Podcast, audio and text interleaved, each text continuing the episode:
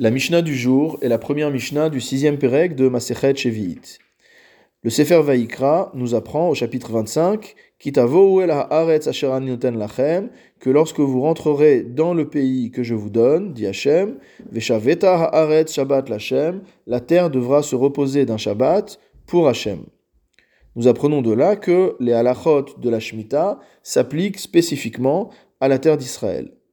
Notre Mishnah va expliciter la manière dont les choses se passent, à savoir qu'il y a différentes zones en Eretz Israël et que des halachot différentes vont s'appliquer à ces différentes zones. Shalosh Aratzot la Shevi'it. Il y a trois zones géographiques différentes en Israël concernant la Shevi'it. Kol Shecheziku Ole Bavel. Tout le territoire qui a été occupé par les Juifs qui sont revenus de Babylonie avec Ezra, mais Eretz Israël ve'at Keziv, de ce qu'on appelle Eretz Israël et jusqu'à Keziv, lo ne'echal. Le Barthénora explique qu'est-ce que veut dire lo ne'echal ve'lo. Mot à mot, on n'a pas le droit d'en manger et on ne peut pas travailler cette terre. Asura. Cette terre, on n'a pas le droit de la travailler durant l'année de la Shemitah. Ve'im ne'abeda ve'gadla asur le'echol me'otan gidulim. Et si malgré tout, on a travaillé cette terre de manière interdite, alors les fruits de cette terre seront interdits.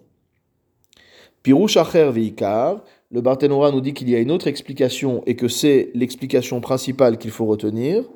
L'onechal leachar shevi'it, c'est qu'on n'a pas le droit de manger des fruits de cette terre après l'année de la Shemitah, belo biour, sans que le biour ait été effectué.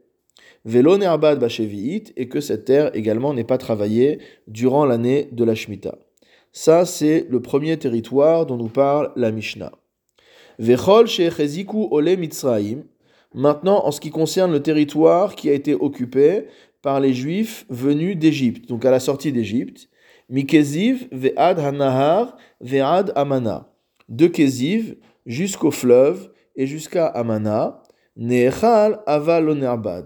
c'est une zone dans laquelle on a le droit de manger les fruits de la Shemitah, mais qu'on ne peut pas travailler. Qu'est-ce que cela signifie? Donc il y aura euh, une explication différente en fonction des deux versions qu'on a données juste avant. Pour la première version, ça veut dire, euh, étant donné que c'est une terre qui n'a pas été conquise par euh, les Juifs venus de Babylonie, ça veut dire qu'on pourra manger des fruits de cette terre, même après le zman du biour, si le biour n'a pas été fait. Et selon l'autre explication qu'on avait donnée, si jamais cette terre a été travaillée pendant la Shemitah, nous dit le Barthénora, Ne'echal, on pourra malgré tout en manger les fruits, Digdusha Rishona, parce qu'on a un principe, c'est que la première Kdusha, c'est-à-dire la première fois que la terre d'Israël a été sanctifiée, à savoir par ceux qui venaient d'Égypte, Kitcha les cela a sanctifié la terre pour le moment, pour l'instant où ils y étaient. Vélo kitcha de lavo, mais non pas pour les époques futures. Vélo nerbad, et lorsqu'on dit qu'on ne peut pas travailler cette terre, des leinian avoda ichmiru les sormi c'est-à-dire que euh, les chachamim ont interdit de travailler cette terre uniquement euh, du point de vue des rabanan pour euh, de peur d'en arriver à travailler la partie qui est interdite euh, à l'agriculture d'Eoraita.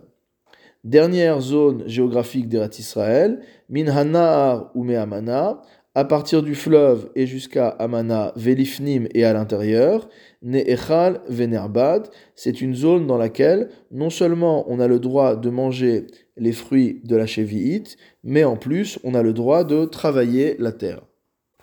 De manière à bien comprendre cette Mishnah, il faut évidemment se référer à une carte pour pouvoir bien comprendre quelles sont les zones. Et euh, par ailleurs, il s'agit de grandes marloktot, puisqu'il n'y a pas, on n'est pas toujours sûr de manière exacte des limites géographiques de chacune de ces zones. Euh, donc il y a beaucoup d'ouvrages qui sont publiés à ce sujet.